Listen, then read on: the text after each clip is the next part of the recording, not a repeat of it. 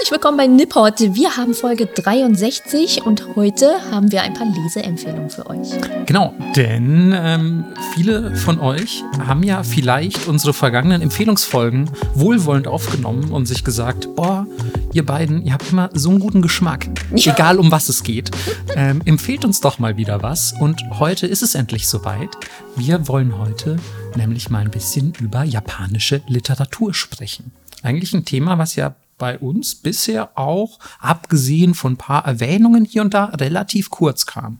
Ja, das stimmt. Also, ähm, Marco hat es jetzt ein bisschen langweilig angeteasert.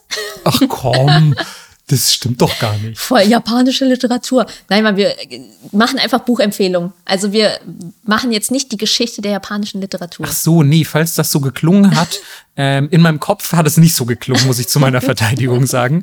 Ähm, dann Verzeihung, es wird auf jeden Fall eine spektakuläre Actionfolge. Ja. Und wir, ähm, wir haben auch so Soundeffekte wie so Explosionen und Leute, die schreien. äh, Wow. und ähm, ja, Melissas Beine brennen. Ähm, sie hat eine Pflanze auf dem Kopf, die lustig rumwackelt. Das stimmt sogar. also das stimmte wirklich. Eins von beidem stimmt. genau, findet heraus was. ähm, vielleicht brennt dein Bein noch ein bisschen wegen des Tattoos. Nee, es juckt nur noch. Okay. Ähm, aber du hast tatsächlich eine Pflanze auf dem Kopf. Das denn stimmt. Melissa sieht heute mal wieder super Melissa-mäßig aus. ähm, ich möchte eigentlich immer dafür plädieren, das Buch passt heute zum Thema übrigens, äh, nicht nach seinem Einband zu beurteilen, aber würde man Melissa heute nach ihrem Einband beurteilen, würde man auf jeden Fall richtig urteilen. Ein bisschen verwirrt. ja, sie hat nämlich eine, eine Frosch-Latzhose an. Ja. und ein, also ihr, also ihr Haarband sieht so aus, als würde ihr eine Pflanze auf dem Kopf wachsen. Das ist äh, auf jeden Fall sehr niedlich. Und Peter ist auch da. Jo, aber die schläft tatsächlich ganz ruhig. Schauen wir Die, mal. die schläft, mal gucken, wie lange noch, weil, wie gesagt, spektakuläre Actionfolge. Also Mhm. vielleicht ist hier richtig Halligalli gleich. ja.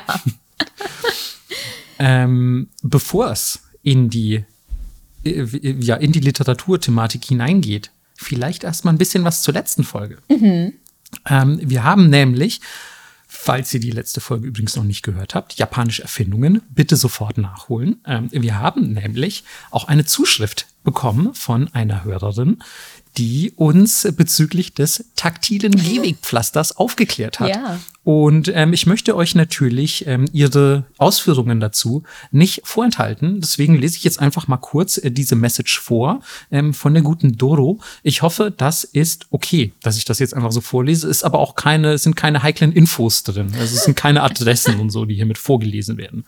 Aber da einfach die, die Message auch schön ausformuliert ist mit Interpunktion und so, was ja heutzutage wow. überhaupt nicht selbstverständlich ist, ähm, lese ich die jetzt einfach komplett vor. Hey Marco, gerade die neue Nippot-Folge gehört. Mal wieder richtig nice. Vielen Dank. Man Yeah. muss ja auch ein bisschen Lob sich gönnen. Ähm, dein taktiles Gehwegpflaster, jetzt das schon mein taktiles Gehwegpflaster, ja. Es gibt immer richtig Ärger bei uns in der Podcast-Beziehung. Marco, du immer mit deinem taktilen Gehwegpflaster, das du überall rumliegen lässt. Ja, Melissa, das ist für die Leute, nicht für mich. Hey, ja, weil wenn ich auf die Straße gehe, sehe ich überall, wie du auf jedes Ding Marco geschrieben hast. Und dann bin ich so, Marco, ich stehe seit zwei Stunden vor deiner Tür. Ja, ich muss hier noch eins beschriften. Ja, Mann, das muss ja auch alles seine Ordnung haben. Du kennst mich. Ja, Leute, also hol, holt euch einen Edding und schreibt auf alle taktilen Gehwegpflaster bitte Marco und schickt uns Fotos. Oh mein Gott, bitte, bitte nicht. Das gibt, glaube ich, Ärger. Aber auch mit Nachnamen. Ja, genau, und Adresse auch. Ja. Ähm, dein taktiles Gehwegpflaster heißt in Fachkreisen Leitlinie, Leitstreifen oder Noppenplatte. Waren in Deutschland mit dem Blindenstock meine täglichen Retter, aber wie du gesagt hast, sind sie auch oft komplett sinnfrei verlegt. ähm, führen teilweise in ungesicherte Baustellen oder einfach gegen die Wand. Hier kommt übrigens ein ähm, schmelzender Emoji. Ähm, Mein Lieblingsemoji. richtig gute Emoji und Ja. japanische Erfindungen, wie wir auch letztes Mal gelernt haben. Ähm, trotzdem unfassbar wichtig und normalerweise auch nicht tief genug, um Rollstuhlfahrerinnen zu beeinträchtigen. Ja. Ja, Danke also für die Info, Doro. vielen Dank. Und ähm, ja, schön, dass du auch noch mal bestätigen konntest oder vielleicht auch nicht so schön, ähm, dass diese Dinger manchmal wirklich sehr, sehr sinnfrei verwendet werden und in ungesicherte Baustellen oder gegen Wände führen. Das klingt nicht so mega gut. Nee, man, sollte einfach illegal sein. Ja. Aber, also, was heißt illegal? Also es sollte illegal sein, die so zu verbauen, meinst Ja, du? ja, genau. Ja, okay. Ja, diese taktilen Gehwegpflaster sollten Das komplett illegal illegal sein. ähm, ja, aber auch interessant, also wenn ich ähm, Dodo richtig verstanden habe, hat sie die ja zum Beispiel mit einem Blindenstock erkundet. Ähm, was ja auch eine Möglichkeit ist, an die ich vorher noch gar nicht richtig gedacht hatte, weil ich, mir kam es immer super schwierig vor, ähm, mit, mit den Füßen quasi zu erfüllen. So, nee, das, ich sehe, also man sieht das ja hin und wieder, Was meinst du? dass Leute das mit dem Blindenstock benutzen. Ja, gut, habe ich jetzt so bewusst, glaube ich, nicht wahrgenommen.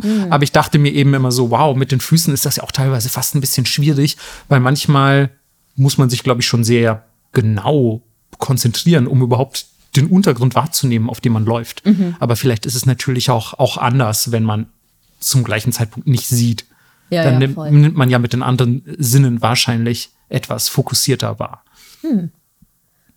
Aber gut, Äh, das so als kleine Ergänzung zur äh, letzten Folge. Falls ihr also auch weitere Ergänzungen zu unseren Folgen habt, ähm, schickt die immer gern an Melissa oder mich. Dann kann es gut sein, dass, wenn die voll sinnvoll sind, so wie die von Dodo eben, dass Ja. wir die ähm, vorlesen. Stimmt, wir haben ja auch schon mal ähm, so eine Audiosache abgespielt von irgendeinem so General, wo wir beide nicht wussten, wie man ihn ausspricht. Oder Ja, war das so? Chinesischen Namen waren es. Ja. Ähm, und ähm, nicht zu vergessen, dass wir natürlich auch ähm, äh, was auf Twitter teilen können, wenn ihr uns das da schickt. Mhm. Das heißt, ähm, wenn es irgendwie Content sein sollte, wie zum Beispiel ein Bild, was wir nicht hier zeigen können, dann können wir das natürlich über Twitter oder Instagram auch teilen. Also lasst uns immer gerne auch euren Content zukommen. Yes, aber jetzt lassen wir euch erstmal unseren Content zukommen. Wow. Fand's blöd? Nee, nee, ich fand die gut, aber es war so, also.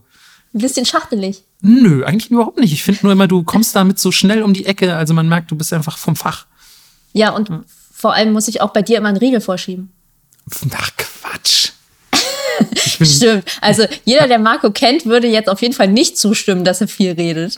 naja, also kommt auf an, welchen Deal du vorschiebst. Ein Snickers, da können wir drüber reden. Hey, ich habe heute Cupcakes mitgebracht. Melissa hat heute tatsächlich Cupcakes mitgebracht, aber ich Ja. habe noch keins davon probiert. Das heißt, vielleicht sind die vergiftet und das ist die letzte Nipport-Folge. Oder, oder ich bin nächste Woche einfach jemand anders. Dann ähm, bitte, bitte lasst Melissa verhaften dann. Markus. hallo, hallo, ich bin's, Markus. ähm, Hat Sinologie studiert. oh Gott, was will der bitte bei Nipport? So, jetzt aber. Ähm, wir legen mit einem Autor los, den vermutlich viele Leute kennen und deswegen dachten wir, handeln wir das gleich als erstes ab und natürlich auch, weil wir ihn beide auf der Liste haben.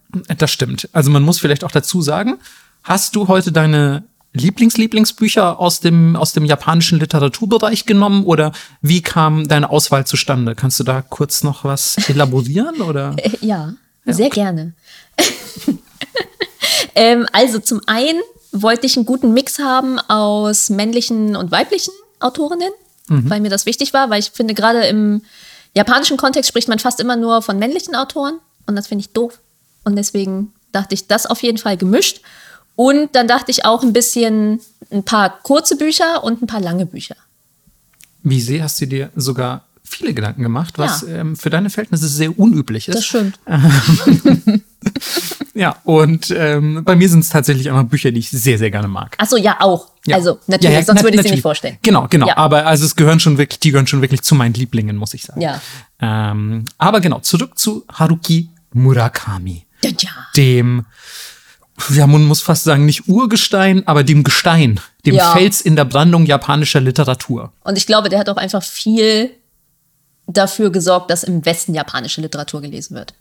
Auf jeden Fall, zumindest auf so einer ja, popkulturellen breiten Ebene. Ne? So, Genau. Also es gab, glaube ich, schon vorher auch durchaus den einen oder anderen Autor, der vielleicht bei Literaturfans beliebt war, Ja, aber dass, dass plötzlich so, ja, aber dass plötzlich so auch Leute, die eigentlich gar keine Anbindung an Japan haben, einfach ein, ein Buch von jemandem lesen Mhm. und dann vielleicht auch erst im zweiten ähm, ja, Gedankenprozess feststellen, so, ach so, japanischer Autor, habe ich gar nicht gemerkt, aber geiles Buch, so ungefähr. Genau. Ähm, das ist, glaube ich, ein Phänomen, was schon ein bisschen auch dem guten Herrn Murakami zu verdanken ist. Auf jeden Fall. Und der hat natürlich unzählige Preise. Also, wenn ihr einfach die Wikipedia-Seite aufmacht, ist ein riesiger Absatz einfach nur, was er alles bekommen hat. Und er ist ja auch, muss man dazu sagen, äh, gefühlt jedes Mal, wenn er verliehen wird, ein sehr heißer Anwärter auf den äh, Literaturnobelpreis, mhm. den er bis heute allerdings nie bekommen hat. Naja, aber ein bisschen Zeit ist ja noch. Bisschen Zeit ist ja noch. Aber ich, auch nicht so viel. Äh, genau, ich wollte aber gerade sagen, Murakami ist älter als man denkt, denn der wurde 1949 mhm. in Kyoto geboren. Kyoto passt auf jeden Fall mega gut zu Murakami, finde ich. Ja. So, ähm, aber 1949, also ich hätte ihn für jünger gehalten. Ja, denkt man so, aber der hat ja ewig in einer Jazzbar gearbeitet, bis er 30 war oder so und danach hat er erst angefangen zu schreiben. War das, ähm, also erstens gut, das heißt, alle Leute, die jetzt selber auch noch schreiben wollen, ja, und klar. noch unter 30 sind, also gar keine Sorge. Und selbst wenn ihr über 30 seid, so wie ich, ich habe auch noch schriftstellerische Ambitionen, ähm, gebt nicht auf. Murakami hat es eben auch relativ spät erst äh, zu seiner Profession gemacht. Voll, aber der ist auch richtig crazy, ne? Also, wenn man den mal so in Interviews und so hört und wie er redet, A, ist er ein ziemlicher Weirdo, finde ich. Ja, absolut. Was er immer so sagt. Und zweitens meinte er, er hat dann irgendwie angefangen zu joggen und diese Jogging-Routine hat er dann auf Schreiben übertragen. Und er meinte, für Kafka am Strand hat er 36.000 Manuskripte geschrieben. Wow, okay, das wusste ich tatsächlich nicht. Und hä? Was? Also ich glaube, es ist eine Fantasiezahl. Aber er hat dann auch kurz erzählt, wie er die Sachen so hochgerechnet hat, weil er war so, ja, und dann setze ich mich an den Tisch für sechs Stunden und schreibe in einer Stunde jeweils ein Manuskript und das hochgerechnet auf die Tage und Wochen, weil ich schreibe jeden Tag, bla bla bla. Ja, klar. Aber also äh, wahrscheinlich hat er sehr viele geschrieben, aber wenn er sie so erklärt, ähm, klingt es natürlich auch nach sehr groben Manuskripten. Ja, ja, voll. Und er meinte auch, er würde nie wieder ein Buch nochmal schreiben, weil er immer das Gefühl hat, er hat das Beste abgeliefert. Okay, das ist eine Ansage, ja. Die man aber auch, glaube ich, braucht, so ein bisschen als, ähm, als Schriftsteller, weil zum Beispiel ich als jemand, der bisher nur Kurzgeschichten geschrieben hat, aber ja, ich sag mal so in mittlerer Länge, ähm, wann immer ich die nochmal lese, äh, werde ich von einem Sturm der Unzufriedenheit übermannt und denke mir, oh ja, okay, das Ding ist absoluter Trash, ich schreibe das einfach nochmal komplett neu. Oder ich überarbeite es so lange, bis ich selber kaum noch erkenne. Ähm, und da sich hinzusetzen und zu sagen, ja, weißt du was, das erste passt schon, das war eigentlich das Geilste. Das ist eine Ansage. Naja, ist ja nicht das erste, ne? Er hat es ja immer wieder gemacht. Okay, das stimmt, hat. aber ja. auch generell so klar sagen zu können, das hier, das, was ich abgeliefert habe, das ist das Geilste. Ja. Und da wird nichts mehr Besseres kommen. Ich bin ja quasi genau das Gegenteil von dir. Ich sag immer, Kunst muss weg. und so, das, ich sag immer, das war das Beste, was ich in diesem Moment an diesem Ort abliefern konnte. Und das habe okay. ich gemacht. Und klar, wenn ich mir jetzt Modenschauen von vor sieben Jahren angucke, cringe ich auch, weil ich denke, warum sieht das so aus? Warum war das nicht so und so? Mhm. Aber das war einfach, wer ich zu dem Zeitpunkt war. Und ich finde es trotzdem schön, das jetzt zu sehen. Und auch wie, wie weit es sich jetzt entwickelt hat. Hm. Dafür hasse ich sowohl mein gegenwärtiges als auch mein vergangenes Ich zu sehr. Und dein zukünftiges auch schon. Absolut. Ja. Den mache ich sowas von fertig. Mit meinen Entscheidungen in der Gegenwart. Ja. ähm, ähm, weil du gerade übrigens die Jazzbar erwähnt hast. Ähm, war das die, die er auch selber besessen hat? Weil ich weiß mhm. nur, dass Murakami mal eine Jazzbar auch besessen hat. Ja. Ist das die? Äh, Oder also hat er die also vielleicht weißt du das, vielleicht wissen wir es auch beide Gefährliches nicht. Gefährliches Halbwissen, aber ich okay. glaube schon. Okay. Und ich meine, jeder, der viele Murakami-Bücher gelesen hat, weiß ja, dass Musik immer ein mega zentrales Thema ist. Und auch äh, Bars. Ja, ich, also genau. Bars kommen generell als Schauplätze super oft bei mhm. ihm vor und auch so ein bisschen Fachsimpeln über Alkohol. Ja. Ähm, dann eine geile Mucke dazu, natürlich immer Jazz. Und ja, das, äh, das sind auf jeden Fall sehr gängige Motive bei ihm. Aber ich habe mich nur gefragt, so, ähm, ob er, ob er diese Bar vielleicht auch noch weiter hatte, so in späteren Jahren und nee, dann, nee. weiß ich nicht, dann vielleicht einfach geschrieben hat, aber jemand anders stand hinterm Tresen oder so. Ähm nee, ich glaube, die war dann zu, aber gefährliches Halbwissen gerade. Okay, okay. Aber wisset auf jeden Fall, er hat sowohl mal in einer gearbeitet, als auch eine besessen. Mhm. Melissa, welches Buch von ihm möchtest du uns denn eigentlich vorstellen? Es ist tatsächlich das erste Buch, was ich jemals von ihm gelesen habe. Oha. Und ich finde, es ist auch das, was am meisten aus der Reihe fällt von ihm. Dann wäre es für mich, wovon ich rede, wenn ich vom Laufen rede, aber, aber sag du. Es ist Hardboiled Wonderland und das Ende der Welt. Okay. Das kennen auch nicht viele und ähm, leider habe ich das damals nur ausgeliehen bekommen und hab's selber gar nicht, weil es in Deutschland nämlich vergriffen ist. Echt? Also ich glaube, du kannst natürlich die digitale Kopie noch runterladen und lesen, aber ich glaube, die physische kannst du nicht einfach so bestellen, wenn ich mich richtig Ich entsinne. glaube, es könnte sogar sein, dass ich das hier habe. Ich gucke nach dem Aufnehmen mal. Ja, jedenfalls, deswegen besitze ich es leider physisch nicht, ähm, aber habe das natürlich trotzdem noch sehr, sehr vor Augen, auch wenn es schon ewig hält, dass ich das gelesen habe.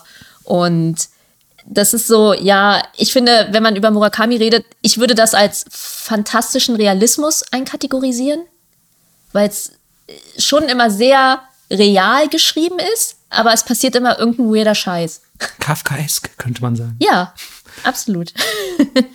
Und ähm, ich finde auch, dass dieses Buch relativ rasant ist für seine Verhältnisse. Weil manchmal plätschert das so vor sich hin. Das Buch, was du nachher vorstellst, da habe ich es sehr plätschern gefühlt. Muss ich sagen. Aber ich Okay. finde, hier passiert einfach schon viel. Und ähm, der Schauplatz von dem Buch ist so ein futuristisches, ja, Blade Runner-eskes Dystopie-Tokio. Und ähm, ja, so ein bisschen in einer, ja, weiß man nicht, ob es eine fer, ich glaube, als er es geschrieben hat, war es eine ferne Zukunft. Jetzt so langsam ist es eher die nahe Zukunft. Die Gegenwart. ja. Und es gibt einen Datenkrieg zwischen dem System der Kalkulatoren. Ähm, die Kalkulatoren verschlüsseln sozusagen sensible Daten.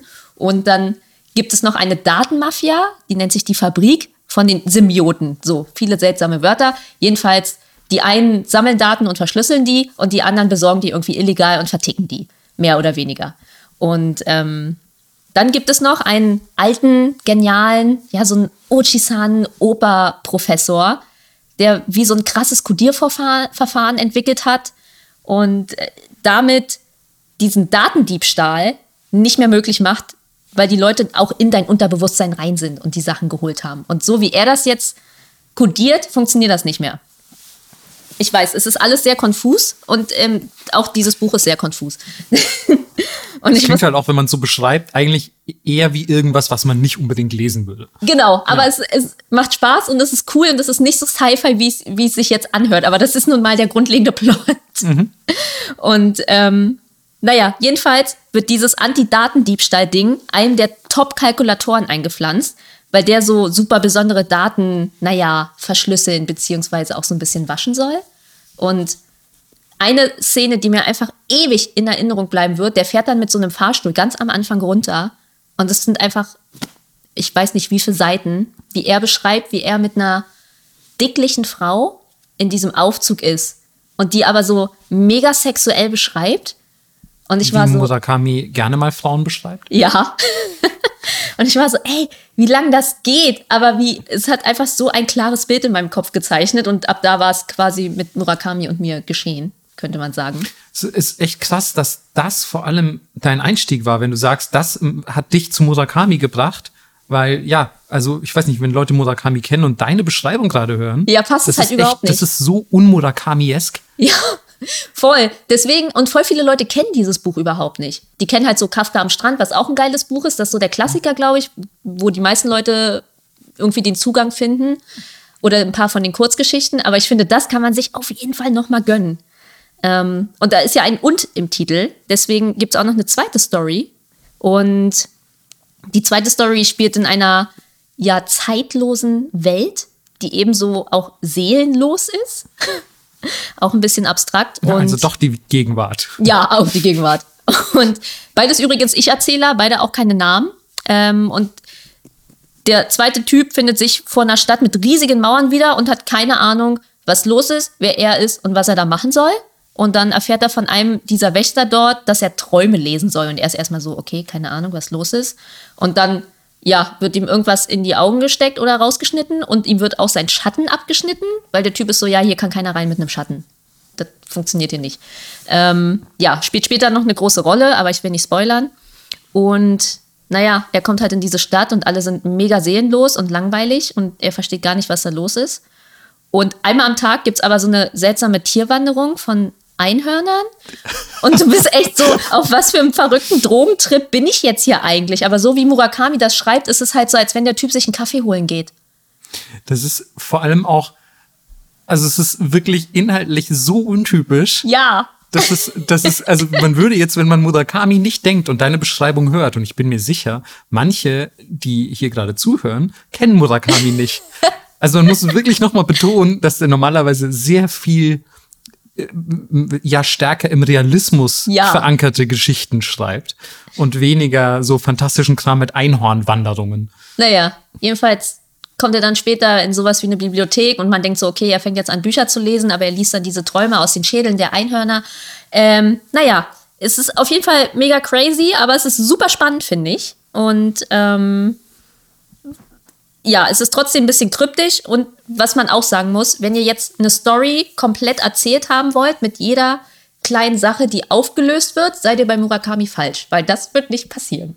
Genau, aber unabhängig jetzt davon, ob die Ausgangslage Einhörner enthält und sonst was oder nicht, weil Ja. ich glaube, in fast all seinen Geschichten ist irgendwas drin, was erstens surreal erscheint Mhm. und zweitens aber auch nicht aufgelöst wird. So ist es. Und ein Besonder eine Besonderheit an diesem Buch ist, dass es auch grafische Elemente gibt. Und das Ach cool. gibt es, glaube ich, sonst in keinem Murakami-Buch, wenn ich Das mich habe ich richtig auch nicht gesehen, ne? entsinne. Was genau. ist da drin? Ähm, also es gibt mehrere Sachen, aber es gibt zum Beispiel eine gezeichnete Karte. Und ähm, im 19. Kapitel gibt es ein großes, augenscheinlich handgezeichnetes X, was äh, tatsächlich zehn Zeilen einnimmt. Wow, okay, das ist in der Tat sehr ungewöhnlich. Genau, und es gibt noch ganz viele andere Sachen, auch so ein Plan, wie bestimmte Areale verlaufen, dann so, ja, wie so sicherungskastenmäßig irgendwas zusammenläuft und so. Und das fand ich schon cool. Das ist, also ich habe es tatsächlich auch nicht gelesen und ich muss sagen, das klingt so fremd von dem Murakami, den Ja. ich kenne, dass ich ja sehr intrigued bin, da mal reinzuschauen.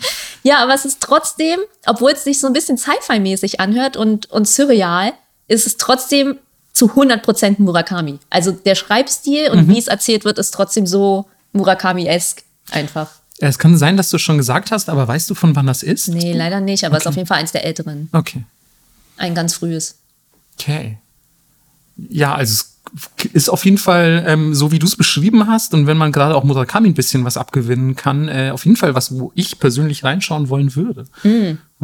Ja, Klingt vor allem auch gerade die zweite Geschichte, dass da so einer an, also ohne Kontext irgendwo hinkommt, an so ein großes Gebäude und irgendwie was machen soll. Das ist doch genau wie in fucking äh, Kafka. Sorry, dass ich schon wieder Kafka anbringe, aber Kafka ist ja offensichtlich auch ein Vorbild für Murakami Ja. gewesen. Ähm, äh, hier Kafkas, hier das Schloss.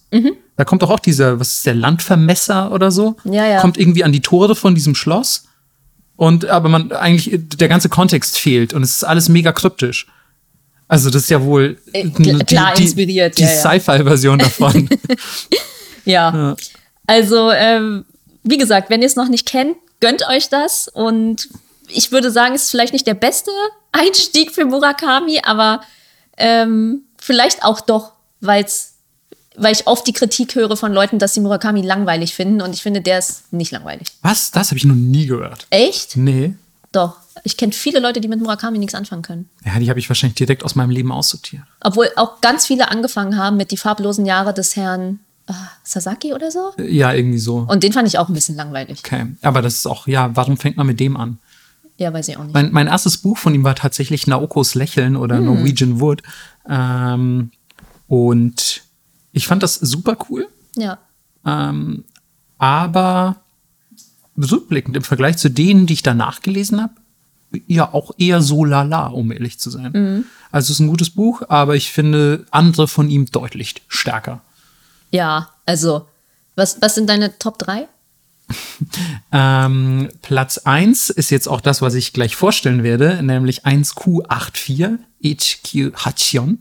Und ähm, ich glaube, gefolgt von Kafka am Strand tatsächlich. Und auf Platz 3 wäre, ich schätze, After Dark. Hm, das habe ich nicht gelesen. Okay. Muss ich mir auch noch mal. Das habe ich sogar auf, äh, ich glaube, habe ich, glaube ich, auf Deutsch und Japanisch sogar hier. Das ist wirklich äh, meiner Meinung nach ein sehr, sehr gutes und vor allem auch sehr zugängliches Buch. Also das ist eins der dünneren, kann man richtig gut weglesen. Wobei ich dazu sagen muss, auch seine Kurzgeschichtensammlungen sind hervorragend. Die sind super. Der Elefant verschwindet und so. Ja. Damn. Richtig geil. Der Elefant verschwindet habe ich an einem Tag beim Zivildienst gelesen, das weiß ich noch. ähm, ja. Melissa, bist du, bist du durch mit deinem? Ich bin durch. Ich bin jetzt sehr gespannt, wie du deins verkaufst. Ähm, ich weiß nicht, ähm, weil dir scheint das ja nicht so gut gefallen zu haben. Ich muss dazu sagen, 1Q84 ähm, ist eine, eine Sammlung eigentlich aus drei Büchern. Also es sind drei Teile, die gibt's aber auch in einem fetten Megabuch Ja. miteinander kombiniert. Nix für Und- Reisen. Äh, Genau, nix für Reisen, wobei ich muss dazu sagen, ich habe es auf dem Kindle gelesen. Ja, genau. Ähm, deswegen war es für mich doch ganz angenehm und ich habe es auch in Japan gelesen. Deswegen, ähm, ja, hat eigentlich ganz gut gepasst, so vom Kontext her. Ähm, Melissa, muss ich dazu sagen, auch richtig strebermäßig diesmal unterwegs. Sie hat nämlich, und sie schreibt ja sonst weder gut noch viel. Das stimmt. Das stimmt. Ich, it's true. ähm, aber sie hat einfach die ganzen Zusammenfassungen selbst gemacht. Und ich habe sie gestern Abend noch so angeschrieben und meinte, hey Melissa, wollen wir nicht einfach auch immer die Klappentexte zu den Büchern vorlesen? Und sie schreibt mir, ey, sorry, aber ich habe einfach selber Zusammenfassungen geschrieben. Und ich so, wer bist du? Und gib mal Melissa ihr Handy zurück. ähm, aber ich habe es so gemacht, dass ich einfach die jeweiligen Klappentexte am Anfang meiner, meiner jeweiligen Vorstellung habe. Und ähm, ich finde, die sind zumindest in den Fällen, in denen ich sie hier ähm, aufgeschrieben habe, solide und verraten auch nicht zu viel übers Buch, weil ich finde, wenn man jetzt selber sehr begeistert vielleicht auch von einem seiner eigenen Lieblingsbücher erzählt, muss man immer aufpassen, dass man nicht zu viel spoilert oder irgendwie vielleicht irgendwas preisgibt, was einfach nicht preisgegeben werden soll. Deswegen würde ich jetzt einfach erstmal kurz den Klappentext von 1Q84 vorlesen. Ja. 1984. Aomame hat zwei verschieden große Ohren. Beim Rendezvous mit einem reichen Ölhändler zückt sie eine Nadel und ersticht ihn. Ein Auftragsmord, um altes Unrecht zu sühnen. Tengo ist Hobby-Schriftsteller. Er soll einen Roman der exzentrischen 17-jährigen Fukaeri überarbeiten, damit sie einen Literaturpreis bekommt. Der Text ist äußerst originell, aber schlecht geschrieben. Ein riskanter Auftrag. Aomame wundert sich, warum die Nachrichten ihren Mord nicht melden. Ist sie in eine Parallelwelt geraten? Um diese Sphäre vom gewöhnlichen Leben im Jahr 1984 zu unterscheiden, gibt Aomame der neuen unheimlichen Welt den Namen 1Q84. Da, da, da, bam. ähm, ja, das ist die ungefähre ähm, Beschreibung von 1Q84 und ich denke, man kann auch diesem kurzen Text schon entnehmen, dass es vor allem zwei Handlungsstränge gibt, die sich, ohne jetzt zu viel vorwegzunehmen, natürlich an gewissen Stellen überschneiden. Sonst gäbe es sie wahrscheinlich nicht und es wären einfach zwei voneinander getrennte Bücher. Ähm, es ist einmal die Geschichte um Aomame, diese besagte Auftragskillerin mit den zwei unterschiedlich großen Ohren. Und ähm, dann natürlich noch der Hobbyschriftsteller ähm, Tengo, der die ähm, ja, Erzeugnisse, die Literaturerzeugnisse der jungen Fukaeri überarbeiten soll. Und ja, das sind zwei erstmal ziemlich unterschiedliche Geschichten und es ist auch eine deutlich realitätsnahe ähm, Geschichte als die von Melissa, weil es ist, auch wenn das 1Q84 heißt, trotzdem erstmal eine Geschichte des Jahres 1984, die wie bei Murakami ebenso oft leicht surreale Elemente enthält.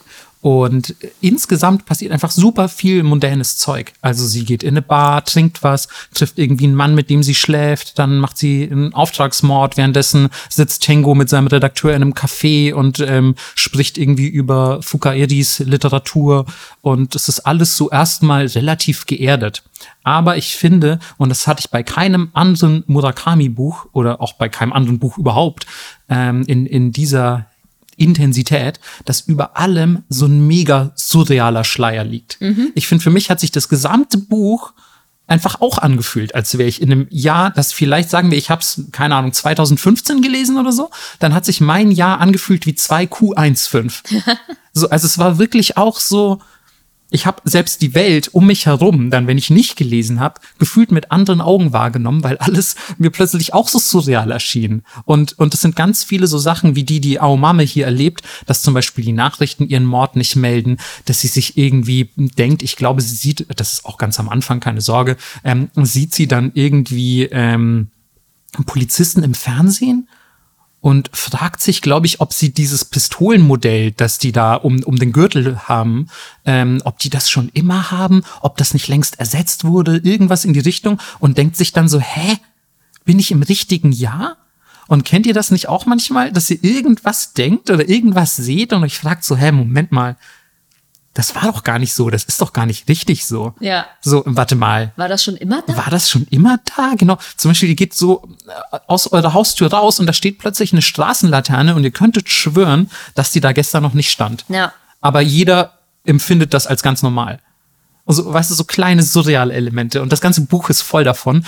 Und ja, ohne zu viel zu spoilern, es passieren auch noch ein paar ja, noch surrealere Dinge, ja. ähm, die, die aber auch hier, sei direkt vorweggenommen, Murakami-mäßig kryptisch beschrieben werden und ja, so, so diese ganze Kryptik zieht sich wirklich bis zum bitteren Ende durch das Buch. Das ist aber was, was ich persönlich sehr gerne mag und das Buch ist auch, ähm, ich habe es tatsächlich auf Deutsch gelesen, meine ich, ähm, ist wunderbar übersetzt von Ursula Gräfe, die ja, glaube ich, fast alles von Murakami mhm. übersetzt hat. Ähm, achte da übrigens immer drauf, dass das direkt aus dem Japanischen übersetzt wird, nicht vom Japanischen ins Englische und vom Englischen ins Deutsche. Da geht viel zu viel verloren. Ähm, aber Ursula Gräfe ist meiner Einschätzung nach eine echt sehr, sehr solide ähm, ja, Murakami und sonst was japanisch Übersetzerin. Also sie hat, glaube ich, von japanischer Literatur relativ viel übersetzt. Und ähm, ja, das ganze Buch ist einfach so, ist dieser prägnante, kurze, nüchterne Schreibstil, mhm. den man, also wenn man ihn mag, so wird man, glaube ich, mit 1Q84 sehr, sehr glücklich. Und ja, es ist ein bisschen länger logischerweise, weil es sind drei Bücher insgesamt, also sind auf jeden Fall über 1000 Seiten. Und ähm, ich war aber davon ehrlich gesagt so gehuckt, weil es passieren einfach so viele von diesen kleinen Seltsamkeiten. Es treten irgendwie weirde Charaktere auf, die weird miteinander interagieren. Ich wollte einfach auch immer wissen, wie es weitergeht. Hm. Dich hat das anscheinend ja nicht so abgeholt. Nee, ist tatsächlich einer meiner least favorites. Krass, ich würde nämlich sogar sagen, 1Q84 ist, wenn wir jetzt mal alle drei Bücher zusammennehmen, mein Lieblingsbuch. Witzig. Ja, also least favorite ist zu viel, aber untere Mitte würde ich es, glaube ich, einkategorisieren. Ähm, es ist ein unfassbar dickes Buch und so hat sich für mich auch angefühlt. Also ich hätte gerne wie so ein wie so ein Fan-Cut davon. Der 1Q84 ist Supercut. Ja, wirklich. Ja. Einfach mit so 300 Seiten weniger. Ja, okay, verstehe ich. Also es gibt auf jeden Fall Längen. Ja. Ähm, gerade auch so, Tango besucht dann zum Beispiel irgendwie seinen Vater am Meer und so. Und dann, ja, gibt es ein bisschen Dialog und er guckt aufs Meer und die Bäume am Meer. Und ähm, also ich verstehe, dass das vielleicht an mancher Stelle ein bisschen, ähm, ein bisschen lahm rüberkommt, aber auch da äh, muss ich sagen, Murakami beschreibt das so gut alles, dass ich zumindest allein aus vielleicht so einer schriftstellerischen Neugier den Text einfach weiterlesen will und geil finde. Mhm. Also ich habe dann auch zum Beispiel Murakami gilt immer als ein äh, Autor, den man easy weglesen kann. Jo. Er schreibt kurz, prägnant und klare Sätze. Ja. Und ich lese trotzdem immer lange an Murakami rum, weil ich glaube ich auch einfach die Sätze trotzdem noch so gern analysiere und mir angucke und einfach aus einer aus so einer leicht ja schriftstellerischen Perspektive, ohne mich jetzt selber als ein solcher bezeichnen zu wollen. Aber es ist irgendwie voll interessant, wie er die Dinge auch beschreibt. Und ähm, ja, mich hat das auf jeden Fall sehr abgeholt, war für mich, glaube ich, so ein bisschen auch der Peak seiner Karriere. Ich habe ähm, in ein paar Reviews gelesen seiner jüngeren Literatur, dass seine Qualität ja wohl leider abnimmt. Hm. Also die neuen Bücher scheinen nicht so gut angekommen zu sein, meine ich. Okay, ja, aber überleg mal, was der für einen Output hat. Ja, klar. Kann nicht immer nur Kirschen geben. Das, so sag, sagt das nicht deine Oma? Ja, ne? Ja. Ja, genau. Mittlerweile weiß ich schon, welche Sprichwörter Omas, äh, Omas raushauen, genau. Aber ja. Melissas Oma raushaut. Ähm, und abschließend möchte ich noch zu 1Q84 kurz anfügen. Ich liebe die Protagonistin. Ja, sie ist richtig cool. Aomame ist, ich glaube, einer meiner liebsten literarischen Figuren überhaupt. Und eine Frau. Und eine Frau. Ähm, sau cool, tatsächlich. Ja, ja, ja, auf jeden Fall. Also, das ist tatsächlich auch, also sie und ähm, das Mädchen, was die Geschichte geschrieben hat. Fukaeri, ja. Genau. Ey, Fukaeri auch, oder? Mega die war cool. so mysteriös. Ja. Damn, ja. Also, ich habe mich schon stellenweise echt ein bisschen durchgequält, aber ich wollte es dann auch wissen. Mhm. Und du hast es fertig gelesen? Ja, ja. Okay. Ja, also ich habe kein Buch zu Hause stehen, was ich nicht fertig gelesen habe. What? Ja, es ist vielleicht noch auf dem nicht gelesen Stapel, ne? Auf ah, dem okay. zum Doku. Aber du willst sagen, du hast keine angefangenen, die du nicht zu Ende gelesen hast. Genau. Okay. Ja. Und, Sehr löblich. Und wenn ich das Gefühl habe, ich verschwende meine Zeit, dann sofort weg damit. sofort Bücherzelle oder kommt auf den Haufen, um ihn dann, keine Ahnung, irgendwo hinzuschicken oder Okay, so. das ist eine Ansage. Ja, ich, kein, kein Platz für Scheiße in meinem Bücherregal. In deinem Leben. Auch. Wo ich dann trotzdem hier bin, seltsam. Autsch, wow. Überraschend bösartig, out of nowhere. So, Gab bestimmt einen Grund in der Vergangenheit.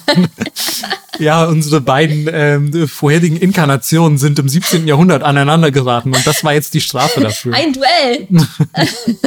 Melissa schlägt mich immer manchmal auch mit so einem Samthandschuh. Ich stehe manchmal einfach in der Küche, ge- gebe Peter was zu essen. Dann kommt Melissa so von hinten. Ich fordere sie, sie zu einem Duell und schlägt mich mit so einem Samthandschuh. Patsch. Ähm, ja, vielleicht an dieser Stelle ähm, genug zu Murakami. Nee, Mann. Ich Nee. habe auf jeden Fall noch was. Du hast noch was zu Murakami. Ich habe tatsächlich noch was, weil ich finde, Murakami ist jemand, den man aus meiner feministischen Perspektive nicht mit einer kleinen Kritik rauslassen darf. Ach so, natürlich, ja. Ähm, Da weiß man auch schon sofort, was kommt, wenn man Murakami gelesen hat. weil ähm, natürlich schreibt er Bücher aus seiner Perspektive, aber ich finde, es ist sehr oft, ist es der sexuell frustrierte Mann aus der Perspektive, aus der er schreibt. Und die ganzen weiblichen Charaktere werden entweder geopfert für den Mann oder sind halt super blass und random. Also Aomame ist wirklich, finde ich, eine mega krasse Ausnahme im Murakami-Universum. Und ähm, deswegen, ich liebe Murakami-Bücher, aber er ist so ein bisschen einkategorisierbar in so diese ganze American Psycho, Fight Club Geschichte, finde ich, wo so teilweise toxische Maskulinität schon zelebriert wird. Ja, wobei sie ist natürlich deutlich weniger martialisch bei, Ja, ja, bei voll. Murakami. Voll. So, aber ja, ich weiß auf jeden Fall, was du meinst. Und ähm, selbst mir mit meinem eigenen Male Gaze und so ähm, fällt auf jeden Fall auf. Ähm, wie er so Frauen beschreibt, ist auf jeden Fall stellenweise natürlich vielleicht grenzwertig, aber dann ist auch wieder die Frage, was darf Literatur? Voll. Ähm, Deswegen, ich würde niemals sagen, l- les oder kauf deswegen keine Bücher. Aber ich finde trotzdem, es sollte in dem Kontext erwähnt werden. Und falls sich jemand dazu mehr belesen möchte, ähm, es gibt ein super cooles Interview mit äh, Mieko Kawakami, sagt vielleicht auch ein paar Leuten was, auch ähm, eine weibliche Autorin, Brüste und Eier zum Beispiel hat die geschrieben, Rest and Milk, auch super geil, kann man sich auch mal gönnen, auf jeden Fall ist auch nicht so dick. Und die hat dem ordentlich Feuer gegeben, ey, ungewöhnlich für japanische Verhältnisse. was hat die, was hat die über den gesagt? Nee, nee, nee, sie, sie hat ihn interviewt. Ach, sie hat ihn interviewt. Ja, wow. sie hat ihn interviewt und ich dachte, sie hatte ein Interview einfach nee, über nee. Murakami hergezogen. Nee, nee, nee. Sie hat ihn auf einer Bühne interviewt und ähm, ja, also aus einem deutschen, aus einer deutschen Perspektive war es jetzt so, ja, naja, die hat ihm halt Fragen gestellt, aber wenn man es aus einer japanischen Perspektive betrachtet, war es schon deftig. Okay. Gibt es das irgendwo verlinkt online oder so? Ja, also ich weiß, die schriftliche Version gibt es auf jeden Fall. Bei der Videoversion muss ich gu gucken, ob ich es finde. Okay. Ja. Aber wir, wir können versuchen, das auf Twitter zu posten. Ja, ihr, hört ihr das? Ich schreibe Dinge auf. ja, ja. Ähm. Ah, er sieht aus wie Bongo Cat, die versucht im Office zu arbeiten. Ja, ich trommel auch einfach hier so auf meiner Tastatur rum. Oh, der hat Peter kurz gegähnt. Hat man es Oh, gehört? Ich Sehr niedlich. Ich hoffe, ich hoffe, ihr habt das Nippot Bingo am Start. Ja. äh, ja, in, im feministischen Zuge würde ich einfach weitermachen. Ja, bitte. Der, der Feminismuszug fährt direkt weiter und Okay, landet. alles einsteigen. Ja, alle einsteigen bitte. Landet im Butterbahnhof.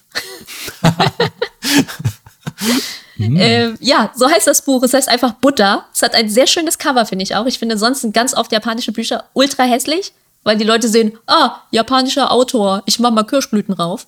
Ey, ständig. Ständig. Es ist so krass, es hat überhaupt keinen Kontext, dem, also keinen kontextuellen Bezug zu dem Buch.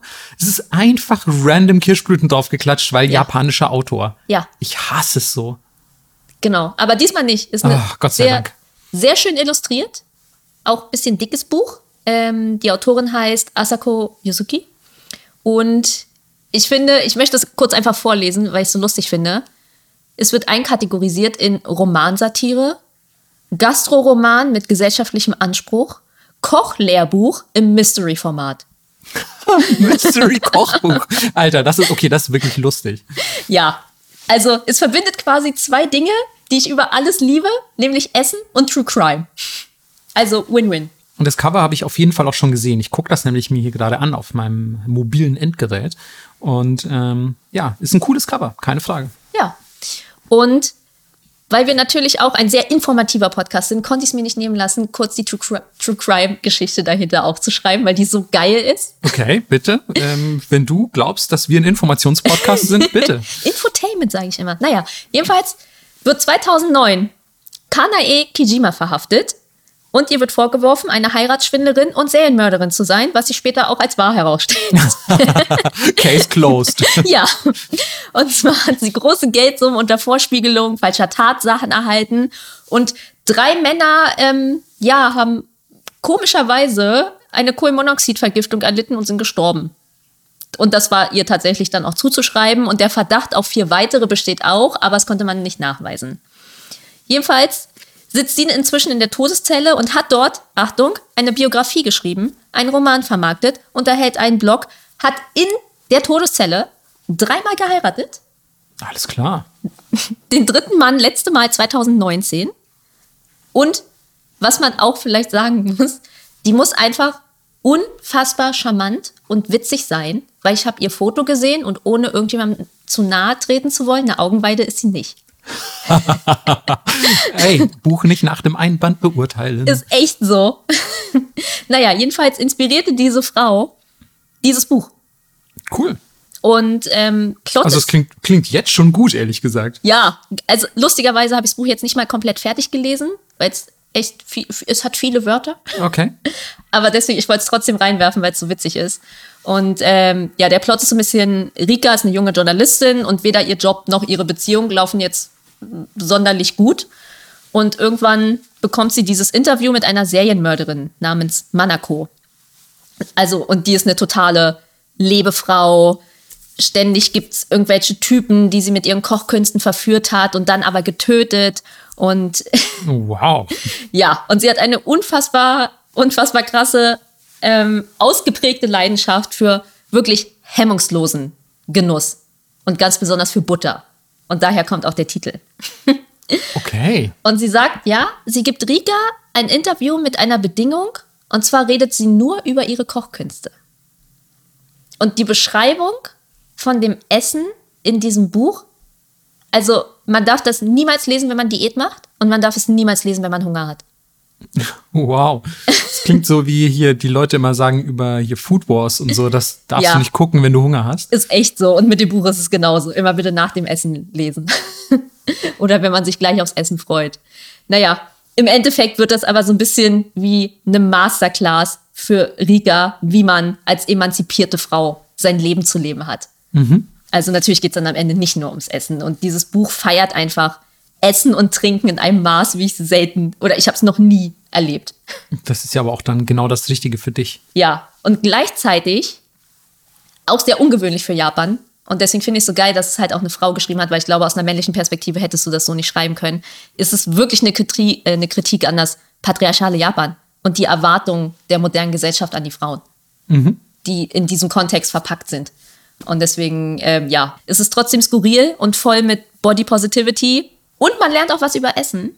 Uh. Ja, deswegen ähm, klare Empfehlung.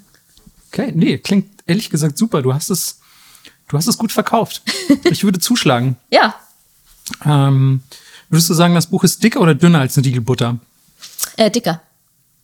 Heilige Scheiße. Ja. Ähm, ja, dann, ihr habt es gehört. Ähm, ab in den nächsten Supermarkt, kauft euch eine Riegel Butter und das Buch Butter. Ein Snack den dabei. Ja, genau. Einfach so, aus, aus so der, aus der Packung raus. Immer so, einfach mit dem Löffel, so ein kleiner. mit so einem Käsehobel. Oh ja, auch ganz edel, ja, ja. ganz edel. Oder vielleicht auch einfach, wenn ihr ein bisschen so ein bisschen bodenständiger unterwegs seid, einfach reinbeißen. Oben aufwickeln und immer ja. ein Stück abbeißen. Butterdürüm. Ja. so wie bei dieser ähm, Simpsons-Szene, in der Homer Simpson ein ähm, einfach Speck um einen Siegel Butter wickelt und isst. So ungefähr stelle ich mir dieses Buch vor. Nee, schon sehr sophisticated. Also, okay, okay, okay. Das ist mehr so ein geiles Sechs-Gänge-Menü. Okay, ja, wenn du das sagst. Obwohl es einfach losgeht mit Fried Rice, aber ne, wie immer, die simplen Sachen wollen auch gut gemacht sein. Absolut. Und ey, simple Gerichte sind ja nur zu so Staples auch geworden, weil sie quasi mit wenig Zutaten zumindest einen erträglichen Geschmack erzielen konnten. So ist es. So. Wie simpel ist dein Buch? Ähm, mittelsimpel, würde ich sagen. Es Ja. ist weniger unzugänglich als HQ Hachion. Aber es ist auch immer noch ein bisschen abgehoben, denn ähm, was ich als nächstes auf meiner Liste stehen habe, ist Coin Locker Babies.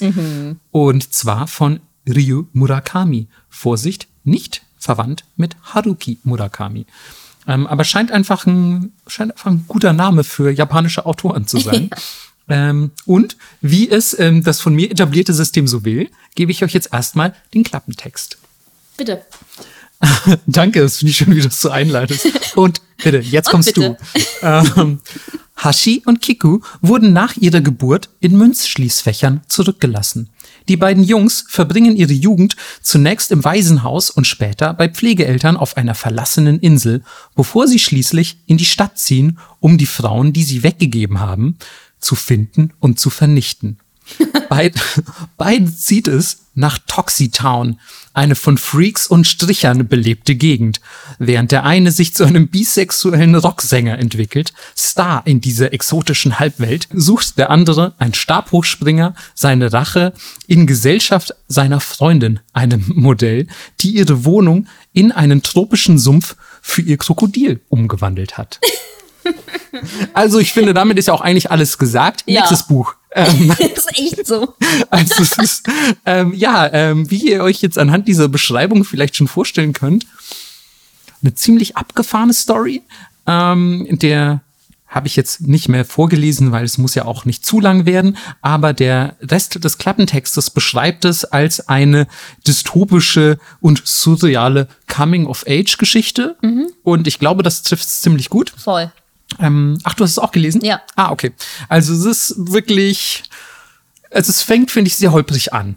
Ähm, es ist so ein bisschen, ich will nicht sagen lahm, aber im Vergleich zu dem, was später im Buch passiert, gibt der Anfang wirklich gar keinen Aufschluss darüber. Ja. Also es geht wirklich damit los, dass ja diese beiden Kids geboren werden und von ihren ja verantwortungslosen Müttern, aus welchen Gründen auch immer, ähm, in Tokioter Münzschließfächern abgelegt werden. Und das ist auch tatsächlich ein, ein Phänomen, was es wirklich gibt. Also daher auch der Begriff Coinlocker Babies. Ähm, das ist wohl eine, eine gängige Methode unter ähm, ja, Frauen, die sich ihrer Kinder entledigen wollen, ähm, die da reinzupacken und zu hoffen, dass die eben dann von Leuten gefunden werden und gerettet, aufgezogen, in Waisenhäuser gesteckt oder was auch immer. Und ähm, ja, trotz dieser grauenhaften Starts ihres Lebens, ähm, ja, schaffen sie es zumindest in Pflegeeltern und sind am Anfang einfach so sehr gut befreundet und man erfährt, was die so auf dieser Insel treiben, auf dieser verlassenen, natürlich nicht ganz verlassen, denn die wohnen ja da. Ähm, aber ja, es ist dann eher so, keine Ahnung, eine Beschreibung von, von Jugendtagen, ohne dass nennenswerte Dinge passieren, finde ich. Ähm, erst als sie dann eben diese Insel verlassen, finde ich, nimmt dieses Buch Geht's eigentlich an los, Fahrt auf. Und ich hatte ja keine Ahnung, was mich erwartet. also als sie dann nach Toxitown kommen und überhaupt wieder zurück in die Großstadt. Und ähm, Toxitown ist irgendwie wirklich so ein komplett abgeriegelter Bereich, der auch irgendwie von bewaffneten Soldaten bewacht wird. Und der ist hinter einer Mauer mit Stacheldraht. Und naja, als Stabhochspringer dreimal dürft ihr raten, wie der da reinkommt.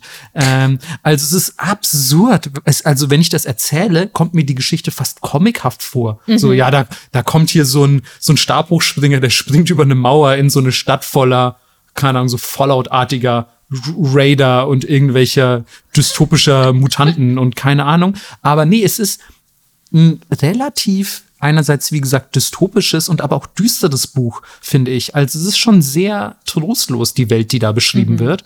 Und dieses ganze Surreale, mh, das ist zwar vorhanden, aber nicht in einem humoristischen Sinne. Also nur weil die Dame ein Krokodil in ihrer Wohnung hat, ist das jetzt nicht wird es nicht als Humorfaktor irgendwie eingebaut, sondern es ist eher eben einfach eine ja ein Auswuchs dieser dystopischen, fast Cyberpunk-artigen Gesellschaft.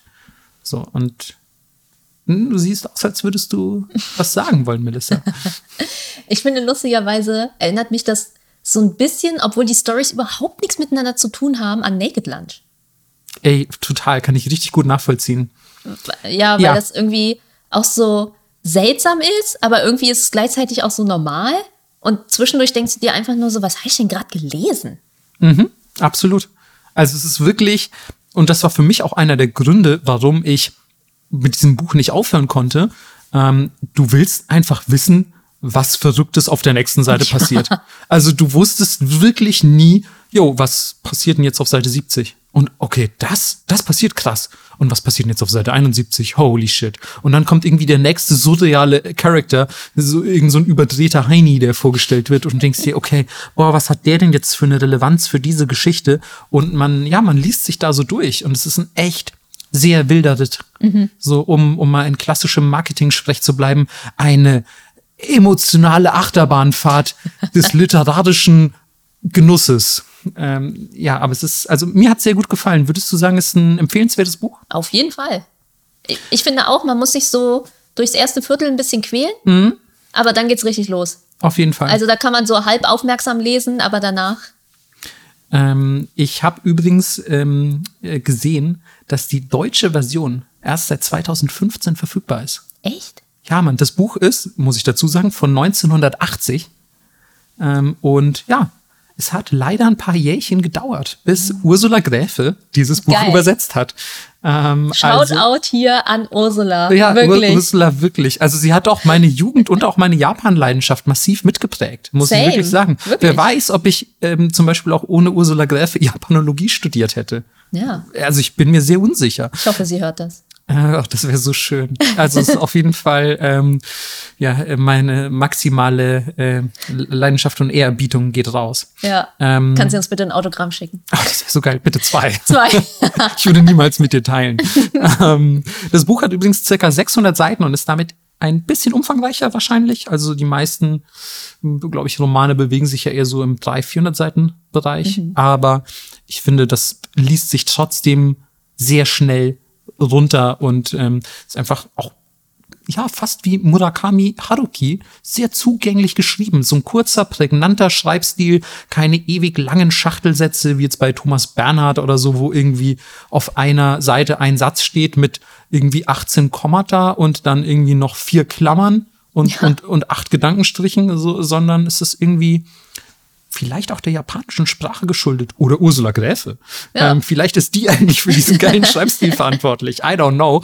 Aber es hat ebenfalls einen sehr, sehr angenehmen Schreibstil, finde ich. Wobei ich sagen muss, ich habe damals die englische Version gelesen. Wie die deutsche sich liest, das weiß ich leider nicht. Mhm. Ja, same. Okay. Ähm, und ich würde aber auch sagen, lest das vielleicht nur, wenn ihr ja, so auch in, in Stimmung seid für ein bisschen härteren Tobak. Also es ist nicht unbedingt heile Weltliteratur. Mhm. Oder? Ja, ja, ja, auf ja. jeden Fall. Das ist jetzt nicht Live, Love, Love. Absolut. Ähm, wie sieht's bei dir aus, Melissa? Hast du vielleicht ein bisschen heile Weltliteratur oder eher nicht? Ähm, Mittel, würde ich sagen. Okay. Und zwar ist es ein, ein kurzer Exkurs, ist nämlich auch ein kurzes Buch. Und leider ist das Cover auch der Kirschblütensache anheimgefallen im Deutschen. Ist das das Buch, das ich gerade lese? Ja. Okay. es heißt nämlich, wenn alle Katzen von der Welt verschwenden, von Genki Kawamura und ist tatsächlich sein Debütroman. In Japan wurde das Ganze schon verfilmt und war mega erfolgreich, obwohl es nur so kurz ist. Mhm. Und ähm, den Autor kennt vielleicht aber ja ein paar Leute von euch. Er hat nämlich auch bei Kimi no Nawa mitgeschrieben, dem Anime. Ach, wirklich? Das wusste ich gar nicht. Ja. Und ich finde, und ich glaube Marco auch, es ist ein bisschen nicht so geil geschrieben, aber die Prämisse ist einfach mega gut. Absolut. Ich habe zu Melissa schon gesagt, ich bin noch nicht durch, äh, bin circa bei der Hälfte erst, aber Schreibstil gefällt mir persönlich gar nicht. ähm, also bin ich wirklich sogar, äh, gehe ich so weit zu sagen, ja, finde ich jetzt nicht ganz so gut, sondern ich finde ihn wirklich ziemlich grausig. ähm, aber die Prämisse wie cool. Aber was ist denn die Prämisse? Äh, ja, es geht los mit einem jungen Briefträger, der von seinem Gehirntumor erfährt und dass er auch nur noch ein paar Tage zu leben hat. Und dann erscheint kurz danach der Teufel bei ihm zu Hause. Was finde ich auch für Japan ja ein sehr ungewöhnliches Story-Prinzip ist. Ja. Also jetzt, ich meine gar nicht aus religiösen Gründen, aber ich kenne so dieses, ah, der Teufel kommt und erfüllt dir, erfüllt dir vielleicht noch einen Wunsch oder bietet dir einen höllischen, infernalischen Vertrag an. Das ist was, was ich eher aus der westlichen Literatur oder Fiktion kenne. ja, da spürst du die Globalisierung. ja, ich spüre sowieso am eigenen Leib. Ey. ja, wie Marco schon gesagt hat, unterbreitet ihm der Teufel ein Deal und sagt, für jeden Tag, den er länger leben möchte, muss eine Sache von der Welt verschwinden. Und welche Sache verschwindet, entscheidet aber der Teufel. Und naja, dann geht's halt los. Am ersten Tag verschwinden zum Beispiel alle Telefone. Dann geht's immer weiter. Ich will nicht noch mehr verraten, weil so lang ist das Buch nicht. Und was ich an dem Buch aber interessant fand, abgesehen von dem Schreibstil, den ich jetzt persönlich nicht ganz so grausig fand, ich fand, es war schon okay, es war jetzt nicht das Allergeilste, aber konnte man schon lesen, ähm, ist, sind einfach die Fragen, die aufgeworfen werden. Zum einen dieses Gedankenspiel, was lasse ich los und bin egoistisch für mich selbst. So, die ganze Menschheit verliert halt Telefone. Nee, so schlimm. Die Leute kommen schon klar, sind sie vorher auch. Und ähm, das Zweite, wie sehr bist du in deiner eigenen Routine in deinem Leben gefangen? Weil er ja dann auch anfängt, aus seiner Routine auszubrechen. Und das Letzte ist halt sehr kitschig, aber was macht ein Leben lebenswert? absolut gerechtfertigte Fragen. Und alles, das sind alles Sachen, über die man sonst, finde ich, nicht so viel nachdenkt. Und da hat das Buch schon zumindest bei mir gut reingegrätscht, um mal über solche Dinge nachzudenken. Also ich finde auf jeden Fall auch, dass ähm, das Buch definitiv davon lebt, welche, welche Fragen es aufwirft. Und ich finde auch trotz des Schreibstils, der mir jetzt persönlich, wie gesagt, nicht so mega gut gefällt, ähm, sind die Gedankengänge des Protagonisten sind irgendwie, ja, also, also man kann sich da gut hineinversetzen und mhm. denkt sich so, oh, wie einerseits kann man sich fragen, würde ich das genauso sehen? Oder kann sich aber irgendwie direkt darin äh, finden und reflektieren und sagen so, oh fuck, ja, mir wird's genauso gehen und so. Aber es ist, es ist super geil, wie das diesen, wie du schon gesagt hast, diesen internen Diskurs einfach anregt. Und es ist, nimmt sich sehr viel Zeit, diesen internen Diskurs auch zu beschreiben. Mhm. Also da geht's ja wirklich seitenlang nur darum, dass der quasi interne Monologe mit sich selbst führt. So. Ja. Ja, deswegen, ähm, das kann man eigentlich auch an einem Wochenende locker easy durchlesen oder auf einer längeren Zugfahrt. Wenn ihr jetzt vielleicht sagt, okay, ich bin in Berlin und muss in mein Heimatdorf zurück, dann kann man das schon schaffen. Auf jeden Fall. Also ich habe tatsächlich auch nur aufgehört, weil ich dann irgendwann aus der Bahn aussteigen musste und zur Arbeit. So, aber das ist ein Buch, was ich wie gesagt, trotz des Schreibstils, so liest sich das auch gut. Also das ist jetzt nicht so, dass ihr die ganze Zeit über Fehler stolpert oder euch vielleicht auch sagt so, oh, der schreibt ja gar nicht wie Murakami, voll doof. So, nein, es ist einfach nur, glaube ich, für mich auch eine persönliche Präferenz. Ich würde mir gar nicht anmaßen, objektiv Schreibstile beurteilen zu können, außer sie sind halt voller objektiver Fehler. Ähm, aber der liest sich trotzdem schnell und zügig und klar. Mhm. Ja, voll. Genau, und seht einfach übers Cover hinweg. das stimmt. Das Cover ist wirklich, es hat auch so nix mit dem Buch zu tun. Überhaupt nicht. Das ärgert mich so. Ich es auch wirklich, nicht mal im Frühling, glaube ich. Ja, ich habe auch vor allem, weil das äh, ist Gott sei Dank ähm, schwarz unter dem Umschlag. Ich habe einfach den Schutzumschlag abgenommen und das Buch so gelesen. Ja. Es war mir einfach zu dumm. Das ist Türkis mit Kirschblüten drauf. Ja. Und warum? Das Buch, da kommt der Teufel und macht Verträge mit einem. Und Was hat das denn mit Türkis und Kirschblüten zu tun? Ja, und es das heißt, wenn alle Katzen von der Welt verschwenden. Also der macht doch irgendwas mit einer Katze. Ja, voll. Naja. Ah. Ich muss aber auch sagen, also Buchdesign generell, Coverdesign, mhm schwierige Kiste. Vor allem, wenn du, ähm, ja, wie jetzt zum Beispiel bei, bei, einem, bei einem richtigen Roman einfach nur ein Manuskript bekommst und dafür ein Cover ersinnen musst. Mhm. Weißt du, bei, bei Manga zum Beispiel in dem Bereich, in dem ich arbeite, wir übernehmen entweder das, das japanische Artwork oder wir arbeiten halt mit dem Artwork, was der deutsche Künstler uns schickt oder wir ersinnen mit dem zusammen irgendwas. Aber ja, du musst ja quasi zu Text einfach ein Bild aus dem Boden stampfen. Und das ist oft gar nicht so einfach. Ich muss sagen, in den letzten Jahren ist Buchdesign deutlich besser geworden. Mhm. Aber früher so, ey, meine alten Murakami-Bücher, was da drauf ist, die sind alle so hässlich. ja. Das ist der Wahnsinn. Kafka am Strand, ey. Boah. Boah, ja. Dieses alte Grüne, ne? Dieses, ja, ja, ich habe auch das. Das ist so hässlich. Da waren ne? immer so seltsame Fotos drauf, so ganz nah irgendwie. Ja, ja, so Close-ups von irgendeinem Quatsch, ey. Ja. Bei, bei Naukos Lächeln war, glaube ich, der, das Close-up von der Billardkugel drauf. So, ich, ah, ja, ja, okay, we get it, artsy. ähm. Ja, also jetzt mit AI sind die Concept Artists vielleicht ein bisschen schneller, tippen einfach so den Klappentext ein und dann schauen sie mal. Ja, oder von mir aus macht das Buch doch einfach nur einfarbig und schreibt einen Titel drauf. Ja, das bist wieder du, aber okay. Mann. Sieht das Buch, was du hast, denn so aus? Das nächste. Das nächste Buch, was ich habe, sieht tatsächlich sehr minimalistisch und cool aus. ähm, denn es ist, und das darf auf so einer Liste, glaube ich, einfach nicht fehlen, es ist Hagakure von Tsunetomo Yamamoto. Und ich glaube, viele von euch werden dieses Buch schon kennen. Aber ja, ich glaube, selten beim Lesen hat mich ein Buch so fasziniert durch seine Andersartigkeit. Ähm, und ja, es ist auf jeden Fall ein Staple der japanischen Literatur, der es auch weit über die Landesgrenzen Japans hinaus geschafft hat. Ähm, viele von euch kennen das Buch vielleicht auch aus dem Film äh, Ghost Dog, Way of the Samurai von äh, Jim Jarmusch und ich glaube Forrest Whitaker in der Hauptrolle. Ähm, da geht's um einen, um einen Typen irgendwo in New York oder so. Und der ist eigentlich nur, ja, ich nenne ihn mal, ich, also ich glaube, er ist eigentlich ein Auftragskiller, aber auch irgendwie ein Taubenzüchter, der auf dem Dach in so einem, in so einem Holzverschlag wohnt. Und er richtet aber sein komplettes Leben nach diesem Buch aus. Denn dieses Buch beschreibt quasi den Weg des Samurai und den Ehrenkodex der Samurai. Übersetzt bedeutet es aber eigentlich nicht Bushido oder sonst irgendwas, ähm, was ja eigentlich der Weg des Kriegers heißt, sondern von Blättern verborgen, was oh. auch ganz schön ist. Aber ähm, ja, also erstmal muss man dazu sagen, Hagakure heißt nicht der Weg des Samurai, was immer viele denken. Ähm, diesen, diesen Mythos muss ich euch auf jeden Fall nehmen. Ähm, stattdessen werde ich euch jetzt einfach, wie immer, den Klappentext vorlesen. Nicht länger als sieben Atemzüge soll es dauern, bis man seine Entscheidung getroffen hat, schrieb Tsunetomo Yamamoto vor 300 Jahren im Hagakure, dem legendären Ehrenkodex für Samurai. In kurzen Kapiteln vermittelt das Hagakure Wahrheiten, die noch immer gültig sind. Es liest sich als ein Leitfaden für strategisches Handeln und im Umgang mit Macht und Karriere, ähnlich wie Niccolo Machiavellis Der Fürst oder Sun, Sun Tzus. Scheiße, ja. da sind wir wieder. da sind wir wieder. Mann, ähm, die Kunst des Krieges zeigt es den Weg zur Entschlossenheit und Loyalität und schärft Verstand und Vertrauen in die eigenen Fähigkeiten.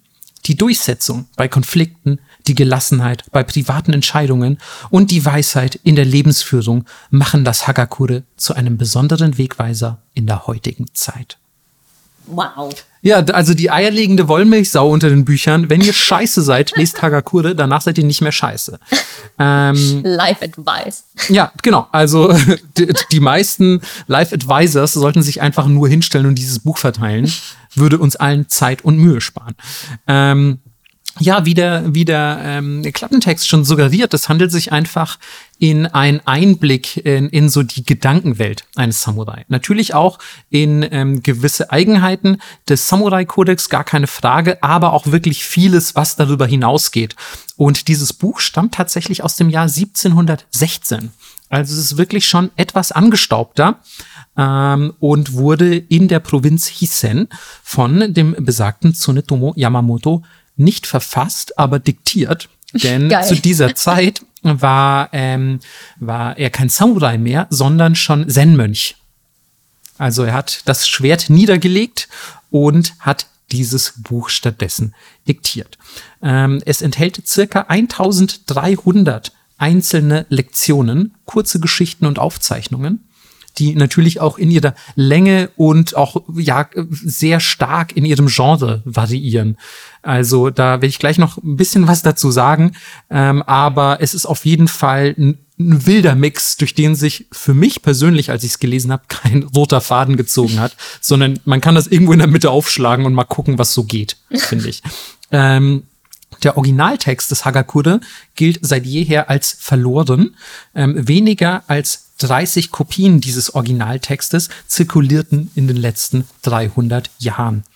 Jede Kopie ist natürlich anders, weil irgendwie Leute haben falsch abgeschrieben, anders abgeschrieben, Sachen weggelassen, Sachen dazu gedichtet. Je nachdem, die verlässlichste und wahrscheinlich originalgetreueste Kopie ist die sogenannte Yamamoto-Kopie, die in der Präfekturbibliothek von Saga liegt. Mhm.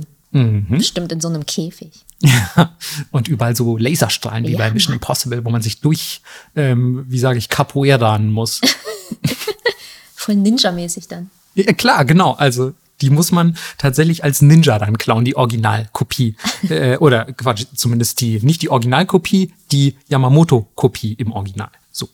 Ähm, und dieses Buch war tatsächlich damals schon ziemlich beliebt, weil wir wissen ja, 1716 war schon eine relative Zeit des Friedens in Japan und ja, die Samurai eher so ein bisschen aristokratisch unterwegs. Also es war nicht mehr so hier Schlachtfeld und alle ständig täglich mit diesem Ehrenkodex konfrontiert, sondern es war halt eher auch ein bisschen ein Rückblick in die Vergangenheit und vielleicht auch in die Sengoku Jidai, die Zeit der streitenden Reiche.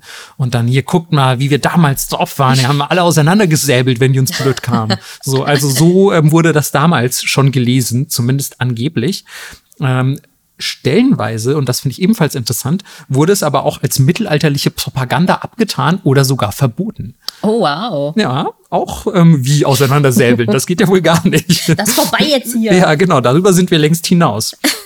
Ähm, was ich auch interessant fand, dass man äh, versucht hat, dass Hagakure genau wie zum Beispiel ähm, hier die Kunst des Krieges von dem Herrn von dem ich immer wissen werde, wie man ihn schreibt, aber nicht, wie man ihn ausspricht.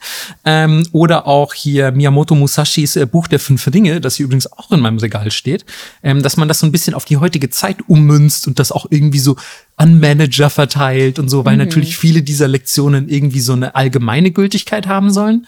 Aber ja, das hat mit Hagakure leider nicht so gut funktioniert, denn ähm, ja, für die Samurai der damaligen Zeit waren so die gierigen Kaufleute auch ein bisschen ein Dorn im Auge und so, so Bodensatz der Gesellschaft. und ja, das steht auch so in Hagakure. und deswegen hat das nie so richtig Fuß gefasst als ja irgendwie ein ein Buch, das jetzt an Manager ausgehändigt wird, weil halt, ja, keine Ahnung, da würde sich auch jeder Samurai in seinem Grab umdrehen, wenn solche Leute ihre Lehren aus dem Hagakure ziehen.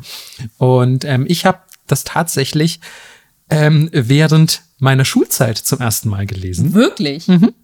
So nerdy. Mein Gott. Ich habe mir das einfach, ja, keine Ahnung, ich fand halt auch Samurai und so sau cool. Ich habe auch schon mal erzählt, dass ich am, am Strand lag, als ich mit meinen Eltern irgendwie im Urlaub war und ich hatte so ausgedruckte Zettel dabei, auf denen die Geschichte Japans stand. Ja. Ich so, Papa, darf ich, darf ich ein paar Seiten ausdrucken? Es sind ein paar mehr, aber die will ich in Urlaub mitnehmen und lesen. Aber Marco, du druckst doch wieder nur Scheiße aus, oder? Ich kauf dir einen Playboy an der Tanke. Echt, ey, das, sind, ordentliches. das sind doch wieder hier nur Sexbildchen aus dem Internet. So, nein, Papa, ich schwör. Und dann habe ich irgendwie so hier, keine Ahnung, irgendwelche Schlachtengeschichten und so am, am Strand gelesen. Und meine Eltern so, Alter, unser Sohn ist voll der Scheißnerd. Was machen wir bloß? Hoffentlich kommt eine Hai und frisst ihn. Ähm, und ja, ähm, für mich war das die ultimative Lektüre damals. Ich habe auch eine kurze Zeit gehabt, wo ich versucht habe, natürlich diese Lektionen zu beherzigen. Was natürlich, Süß. ja, es ist halt auch kompletter Quatsch natürlich, ähm, weil ja vieles davon ist eben nicht mehr so zugänglich. Also manche sind total verständlich. Da steht zum Beispiel sowas wie, ein Samurai soll halt einen Zahnstocher benutzen, weil Mundhygiene ist wichtig und so. Hm. Und das ist cool, dass das damals schon irgendwie so prägnant war. Und es ist jetzt nicht nur ein Satz, sondern da steht dann immer so ein kleiner Absatz dazu, mit Erklärungen auch und so weiter. Und es ist cool, dass Tsunetomo Yamamoto schon dachte, 1716, ja, Zahnstocher ist auf jeden Fall super wichtig. Mhm. Ähm, und auch generell kann man ja dann sagen, so, jo, vielleicht sollte ich dann heute auch noch Zahnstocher oder Zahnseide benutzen und so. Also ja. ist irgendwie eine, eine gute Lehre, die man daraus zieht. Genauso steht da zum Beispiel drin, wie ein Samurai sich verhalten soll, wenn er Gast ist und, ähm, sie, und irgendwo zum Beispiel Dinge angeboten werden. Er möchte eigentlich gehen, aber ihm wird noch ein Getränk angeboten. Wie muss er sich verhalten? Ja, zersäbeln alles sofort auseinanderhacken und die Leichen essen. ähm, so, also genau solche Dinge. Also das ist ja irgendwie eine, eine Lektion, die man ungelogen heute auch noch anwenden könnte und mhm. sagen so, ja, wenn der Samurai dreimal ablehnt und dann immer noch angeboten wird, dann muss er trinken. Wenn nach dem dreimaligen Ablehnen nichts mehr kommt, dann darf er gehen. So, das kann ich doch auch für mich zur Regel machen. Klingt doch ganz gut. So, also why not? Aber manche dieser Lektionen sind halt dann auch so komplett neben der Spur aus heutiger Perspektive, weil man dann halt sowas hat wie so, ja, wie man, wie der perfekte Kriegsschrei halt aussieht Geil. oder so. Und dann so zum Beispiel ähm, auch, dass es ja wichtig ist, den Feind, wenn man den auf dem Schlachtfeld gegenübersteht, zu beleidigen. Steht äh, im Hagakure. Ganz ehrlich, alles davon holt mich ein bisschen ab. Okay, also ich gebe ich geb dir das gern mal mit, Melissa. Also man muss sich halt die Lektionen aussuchen, die man, die man geil findet. Also auch so hier ritueller Selbstmord sei euch überlassen. Ähm, aber ja, es ist, ist auf jeden Fall ein sehr interessanter Einblick in diese Zeit und deswegen war das für mich auch damals einfach unfassbar faszinierend. Mhm. Ähm, ich habe auch mal ein bisschen in die Reviews geguckt, die die Leute so online hinterlassen haben und hat mich wieder ein bisschen geärgert, weil manche dann halt so zwei Sterne voll unzeitgemäß. Wirklich? So, Digga, du liest ein Buch von einem Samurai für Samurai aus dem Jahre 1716. Du kannst doch jetzt nicht ins Review schreiben, das ist unzeitgemäß. Das kann man nicht glauben, ist wie Satire. Äh, echt, wie, Mann, wie dumm sind die Leute? So, dann liest doch ein Buch aus der Gegenwart. Du, aber ich schreibe doch auch nicht bei einem Bibelreview, klingt erfunden, unzeitgemäß, ein Stern. Ja. So, hä? ja, ärgert mich sowas. Ähm, aber gut, äh, mit, mit ähm, solchen Erdreistungen im Buchbereich muss ich ja täglich konfrontiert werden. Deswegen ist das, ist das nicht so, nicht so schlimm. Das Hagakure hat mich gelehrt, das zu tolerieren. ähm, was leider auch ein kleines Trivia-Piece noch zum Ende ist zum Hagakure und was, ja, was mich fast ein bisschen traurig stimmt. Ähm, Im Dritten Reich hat man relativ viele Exemplare davon an die Waffen-SS verteilt. Oh. Also, da hat man sich wohl gedacht, ja, die können auf die Kaufleute scheißen. Mhm. Ähm, lest mal schön hier was über die Samurai. Weil ja anscheinend, ich weiß nicht, wer es war, Goebbels, Himmler, irgendjemand von denen war wohl auch krasser ähm, Samurai-Fan und sehr fasziniert von japanischer Kultur, was ich gar nicht wusste, ehrlich gesagt. Ach krass, das wusste ich auch nicht. Ja. Und der hat dann irgendwo wohl dieses Buch aufgetan und gesagt, das ist doch, ja, ist doch eine gute Lektion so für, für unsere Waffen-SS. Hm. Traurig. Aber natürlich hat dieses Buch überhaupt nichts mit rechten Gedankengut zu tun, also seid unbesorgt und ähm, benutzt einen Zahnstocher. Immer. Gut. Ähm, ja, ich kann nicht glauben, dass du das wirklich in der Schulzeit gelesen hast. Das ähm, ist ein bisschen witzig. In der Schulzeit habe ich so viel Scheiße gelesen, Melissa. Ich war in der Schulzeit, habe ich, glaube ich, die verrücktesten Dinge meines Lebens gelesen. Jetzt bin ich schon wieder so, so langweilig geworden, dass ich ähm, sich fast sogar die Dinge lesen würde, die du mir empfiehlst. Wie ist hin und wieder passiert? Damn. ja, scheiße. Ich lese vor allem gerade ein Buch, was du mir ausgeliehen hast. Ja. Richtig dämlich. ähm, aber ähm, was ist denn der letzte Kandidat auf deiner Liste? Das große Finale, Melissa. Ja, hast du auch gelesen. Habe ich auch gelesen? Ja. Scheiße, du hast es mir wahrscheinlich auch schon gesagt, aber ich habe es vergessen. Ja. Ähm, Haben wir auch schon eine Folge zugemacht. Zum ja, ich, okay, ich weiß es, ich weiß es wieder, ich weiß es wieder. Ja. Oh, das ist aber ein gutes Buch. Das ist wirklich ein gutes Buch, was jetzt kommt. Ja, ist so. Äh, es ist nämlich die Ladenhüterin von Sayaka Murata. Und äh, für die Leute, die die Autorin nicht kennen, auch ungewöhnlich, weil sie schreibt viel über, ja, ich sag mal, Tabus und generell die japanische Gesellschaft. Und ich würde sagen, wenn man sich vorher nicht viel mit Japan auseinandergesetzt hat, ähm, versteht man die Untertöne nicht. Also ich habe auch. Das würde ich so unterschreiben, ja. Ja, weil ich habe auch Reviews gelesen, wo Leute geschrieben haben, öh, war sau langweilig und äh, dies, das. Und es bin so, ja, Leute, dann habt ihr es einfach nicht verstanden. Dann habt ihr euch das Buch vielleicht geholt, weil es auf irgendeiner Top-Liste war, aber ihr habt überhaupt keinen Bezug zu Japan und dann ist das ist auch nichts für euch. Aber dann hört ihr vermutlich auch nicht diesen Podcast. das stimmt, ja. Wäre jetzt mal mein Hot Take so. Und das Ganze ist auch als Liebesroman deklariert. Oh wow, das würde ich so nicht unterschreiben. Nee, Mann, überhaupt nicht. Also ich, ich persönlich würde das eher so als Dramedy einkategorisieren. Ja, wenn wir im Manga-Bereich wären oder im Anime-Bereich, hätte ich gesagt Slice, Slice of Life. Slice of Life, ja. ja. Voll.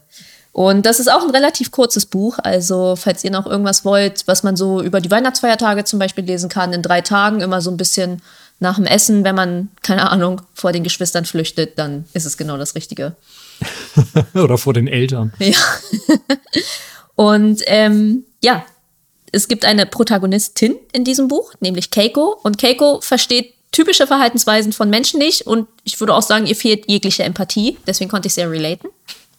mit ihr. Und ja, war deswegen seit klein auf immer der Weirdo, immer die Außenseiterin und findet dann aber Struktur und Zuflucht in einem Convini, also in so einem, ja, in Berlin würde man sagen, Späti, so ein 7-Eleven, 24 Stunden Mini-Supermarkt. Genau, eben ein bisschen, bisschen größer als ein Späti.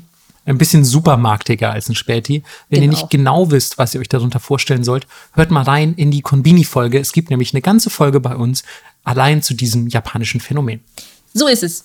Und ihr gefällt der Job total gut, ähm, obwohl alle zu ihr sagen, sie soll endlich mal was Ordentliches machen mit 36, Kinder, Heirat, bla bla bla, was ist denn jetzt, dies, das. Und ja, ähm, es wird zum einen beschrieben, wie dieser Alltag im Convini abläuft, aber auch, ähm, wie sie versucht, sozial klarzukommen. Also für mich hat sich so gelesen, als wenn sie irgendwo auf dem Spektrum ja, der Autismus-Skala ist.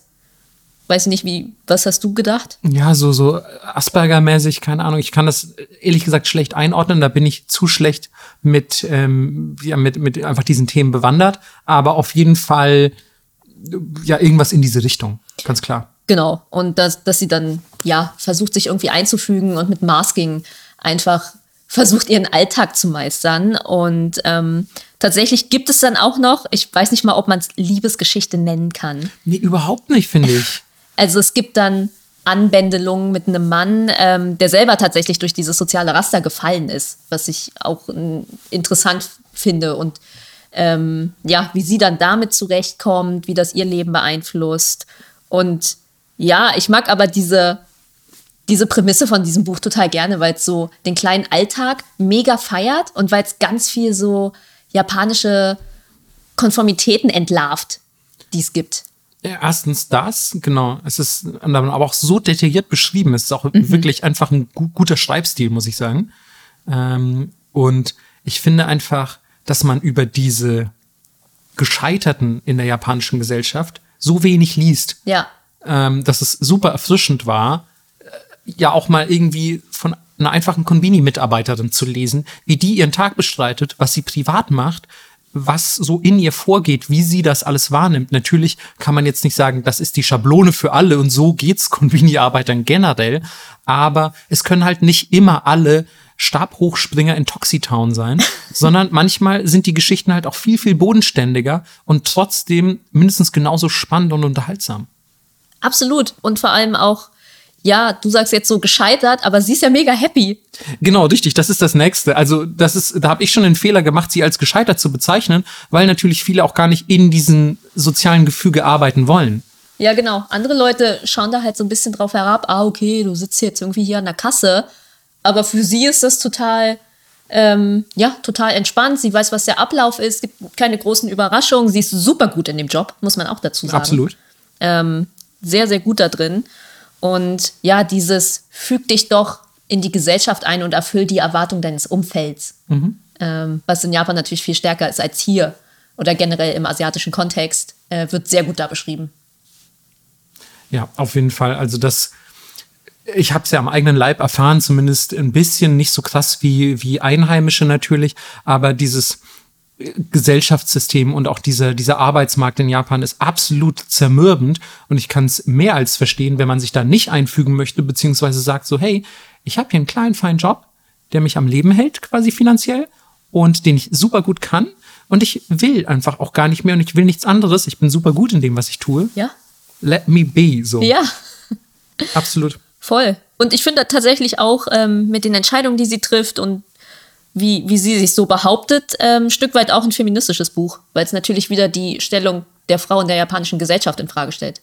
Ja, und auch generell, also ohne das jetzt zu spoilern, aber das Ende, also wie es auch ausgeht, ja. ist ja wohl eine mehr als ähm, feministische Message. So hätte ich sie zumindest empfunden. Voll, finde ich auch. Ja.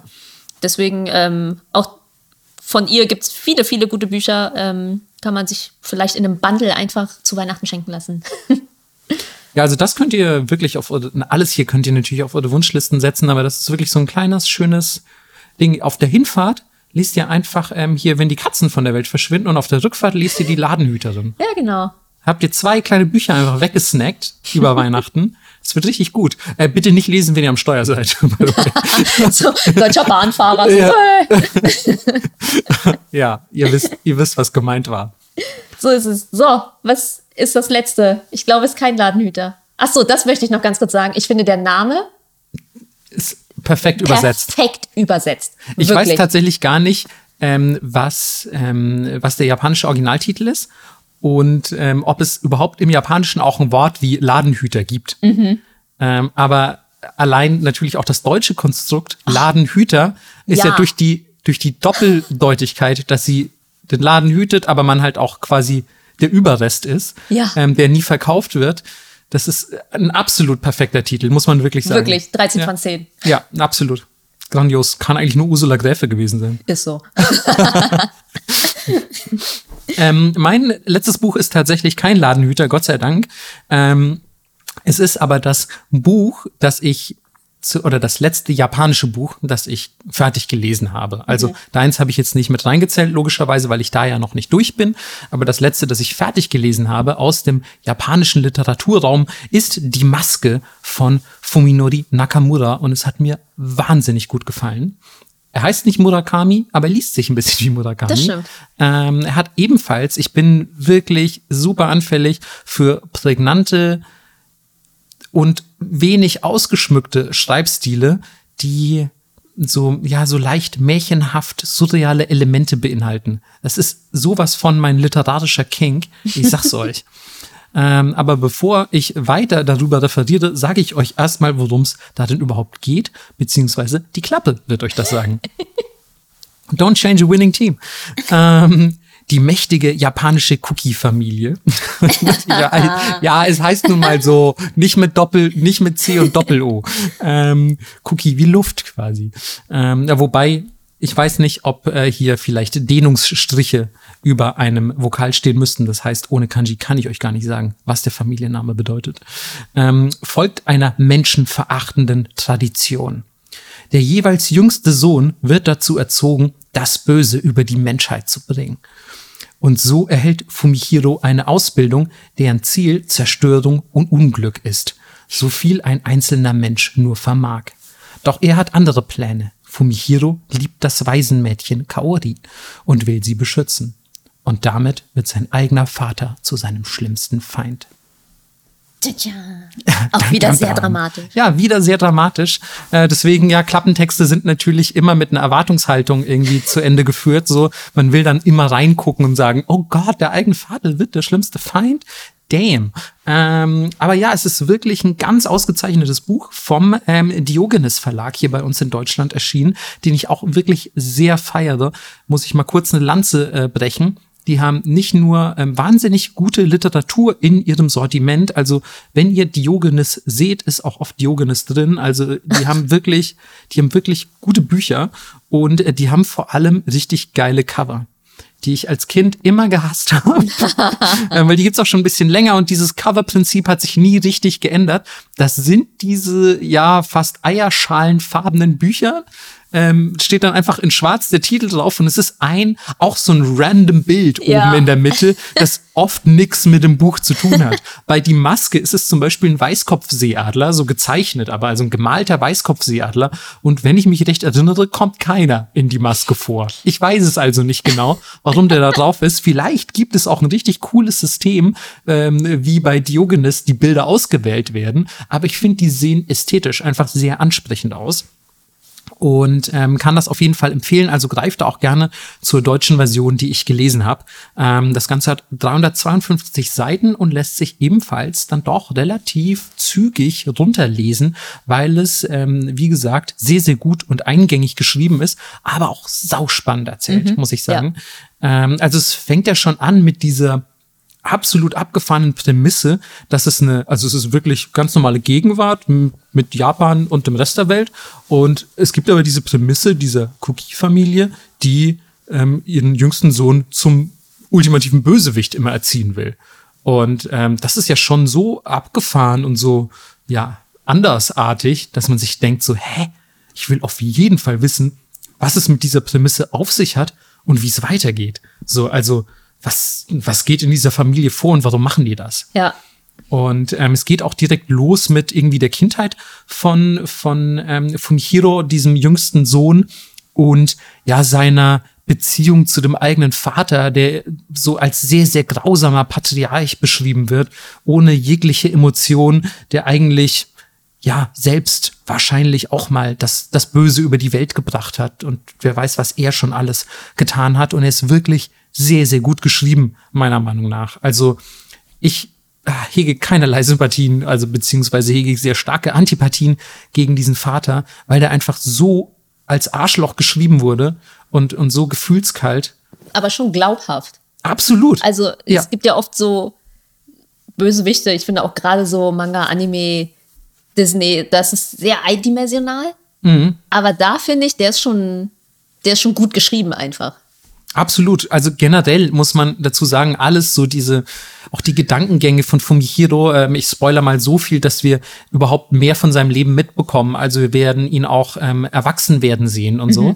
Ähm, ähm, dass man einfach mitbekommt, was dabei in ihm vorgeht. Seine Gedankenwelt ist trotz aller, ja, kurzen Knappheit, die so Murakami-eske daherkommt, ähm, sehr, sehr gut beschrieben und man kann das alles gut nachvollziehen und auch anfänglich diese Beziehung zu Kaori, dem Waisenmädchen, das ebenfalls auf dem Anwesen lebt, das fand ich so gut geschrieben. Mhm. Ich habe einerseits, habe ich also ich habe richtig mitgefiebert in zweierlei Hinsicht, sage ich mal so viel. Und zwar hatte ich einerseits auch richtig Doki Doki, so Herzklopfen, weil ich dachte, oh Gott, diese junge Liebe, sie ist so schön beschrieben. Ich hoffe irgendwie, keine Ahnung, ich wünsche euch nur das Beste dieser Welt. Und dann gleichzeitig aber auch immer diese Angst, ähm, dass der Vater rausfindet, was da abgeht. Mhm. Und jedes Mal quasi, wenn irgendwie die die Dielen im Flur geknarzt haben, war ich so, oh Gott, der Papa kommt. Bitte nicht, versteckt euch schnell, oh Gott. So. Also ich war wirklich, ich war richtig gut am Mitfiebern, ähm, weil es, wie gesagt, der, also der Schreibstil, der macht das und aber auch ähm, die Story und in welche Richtung sie sich entwickelt, so viel, sage ich mal, ähm, war für mich sehr unerwartet ähm, und auch wie die Beziehung zu dem Vater sich entwickelt, war für mich komplett unerwartet. Ich hätte schwören können, dass das alles ganz, ganz anders verläuft. Deswegen war ich dann auch ein bisschen, glaube ich, wie bei Ryo Murakamis Coinlocker Babies, so bei jeder Seite so, Digga, das kann nicht sein. Was passiert denn jetzt bitte? Ja. Und habe weitergelesen und weitergelesen und ähm, ja, es war einfach saumäßig spannend und das war auch unabhängig davon, ob ich jetzt japanische oder deutsche oder sonst welche Literatur vorstellen würde, wirklich eines der, der spannendsten Bücher, die ich in den letzten Jahren äh, gelesen habe. Und ähm, ja, ich habe bis zum Ende mitgefiebert, ob, ob er seiner, seiner ähm, ja, Doomsday-artigen Erziehung entrinnen kann. Aber das müsst ihr natürlich alles selbst für euch herausfinden. So ist es. Du warst sogar so begeistert, dass du es mir dann zum Geburtstag oder zu Weihnachten geschenkt hast. Ja. Ich habe dieses Buch auch mindestens schon zweimal verschenkt, tatsächlich. Ja. Ähm, weil ich ähm, möchte, dass glaube ich, auch Leute einfach mehr japanische Autoren kennenlernen, die vielleicht über Murakami hinausgehen. Mhm. Und weil ich damals, als ich das, glaube ich, sogar noch aktiv verschenkt habe, ähm, selber auch einfach äh, so frisch noch in meinen Gedanken war, dass ich es einfach noch viel mehr gefeiert habe. Yes. Aber du würdest es also ebenfalls empfehlen? Voll. Ich fand, das war auch richtig gut. Cool. Also ein bisschen düster.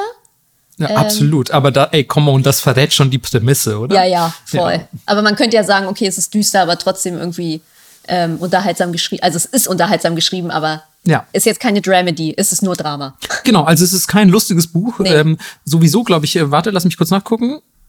Nee, ich habe keine lustigen Bücher heute vorgestellt. ähm, ähm, also nichts von dem sind jetzt so richtig gute Laune-Bücher, ja. aber auch keine schlechten Laune-Bücher.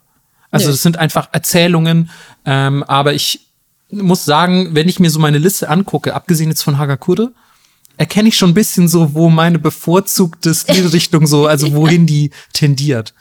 Ja. Nee, also ähm, ich glaube, man kann sich eigentlich jedes Buch heute gönnen, wenn man es noch nicht gelesen hat. Und auch, falls euch jetzt nicht direkt das Buch abgeholt hat, schaut trotzdem mal bei den Autorinnen vorbei. Mhm. Vielleicht ist es ja ein anderes. Absolut. Und ich glaube aber, wenn ihr jetzt, also wenn ihr gar nicht lest und ähm, Bücher mega scheiße findet, dann war das jetzt heute eh nicht so eine gute Folge für nee, euch. Nee, Hörbuch. Und Fast okay. alle Bücher sind auch als Hörbuch. Okay, das ja. Oder ist es jetzt vielleicht auch eine, eine Chance, einfach mit dem Lesen anzufangen? Ich meine, ja. acht Empfehlungen, da muss eigentlich für jeden und jede was dabei sein. Gleichzeitig, vielleicht habt ihr, wenn ihr Bücher scheiße findet, auch längst ausgemacht, aber hey. ähm, trotzdem glaube ich, dass wir mit einer Auswahl aus acht Büchern ähm, doch vielleicht irgendwie für jeden was dabei haben, oder? Ja, so. voll. Dann ähm, bleibt ähm, zum Schluss eigentlich noch eine Sache, die hoffentlich mittlerweile auch genauso dick ist wie ein Buch, das ähm, noch dicker ist als ein Riegel Butter, ähm, nämlich euer Vokabelheft. Oh, Und not bad. ja, ja, ist ja Folge 63, da kann man auch schon mal was versuchen. Ähm, ja, ja, ich bin, ähm, ich, ich wachse mit meinen Überleitungen. Ähm, und bin mittlerweile 1,89, wissen viele gar nicht. Ich sitze immer. Das ist eine Ähm, Lüge. ich bin, dann bin ich 1,70. Ja, du wächst ja auch. Du bekommst das Also. nur nicht mit, weil du dir mal Pflanzen oben auf den Kopf machst. Deine tatsächliche Größe wird stets verschleiert. So ist es. Mit hohen Schuhen und Pflanzen. Äh, manchmal stehst du ja noch auf Peter. Ja. Ähm, zurück zu euren Vokabelbüchern. Heft ist, äh, gehört der Vergangenheit an, euer Vokabelbuch. Und ich frage mich, by the way, gibt es wirklich Leute, die ein Nippot-Vokabelheft führen? Oder gibt es zumindest Leute, die in ihr japanisches Vokabelheft Nippot-Vokabeln eintragen? Es Oha. würde mich so sehr interessieren. Wenn ähm, das der Fall sein sollte, meldet euch bitte bei Instagram oder Twitter Ja. und äh, lasst uns das wissen. Ähm, aber zurück zum Wort der Woche. Das muss da ja noch eingetragen werden. Und passend zum Thema dieser Folge ist es diesmal nicht Tsundoku, das hatten wir ja schon, wenn sich Bücher ungelesen stapeln. Ähm, diesmal ist es Hitsudoku. Und ihr merkt schon, Doku ist doch jetzt in beiden Worten drin. Ja, genau, denn das ist das Lesen. Aber Hitsu ist in diesem Fall sicher oder bestimmt. Und ja, bestimmt lesen, was könnte das sein? Ja, das sind Must-Reads. Das sind Dinge, die ihr lesen müsst, ganz unbedingt. Also unsere acht Buchempfehlungen sind unsere Hitsudoku. Sehr gut. Dann hoffe ich, dass ihr heute was mitnehmen konntet. Das ein oder andere Buch. Ansonsten auch Pro-Tipp. Geht doch einfach in eine Bücherei. Richtig. Und ähm, als allerletzte Anfügung, ähm, wir werden natürlich, wie auch bei den Filmen, werden wir natürlich nochmal auf Twitter die Liste posten, damit ihr die auch in Ruhe recherchieren oder bei Google reinkopieren könnt und diese Bücher kaufen. Und wenn ihr irgendwas davon schon gelesen haben solltet oder in Zukunft lest, schreibt doch gerne unter diesen Tweet oder unter diesem Post dann einfach, wie euch das Buch gefallen hat. So ist es. Und dann hören wir uns in zwei Wochen. Bis zum nächsten Mal. Bis dann. Ciao.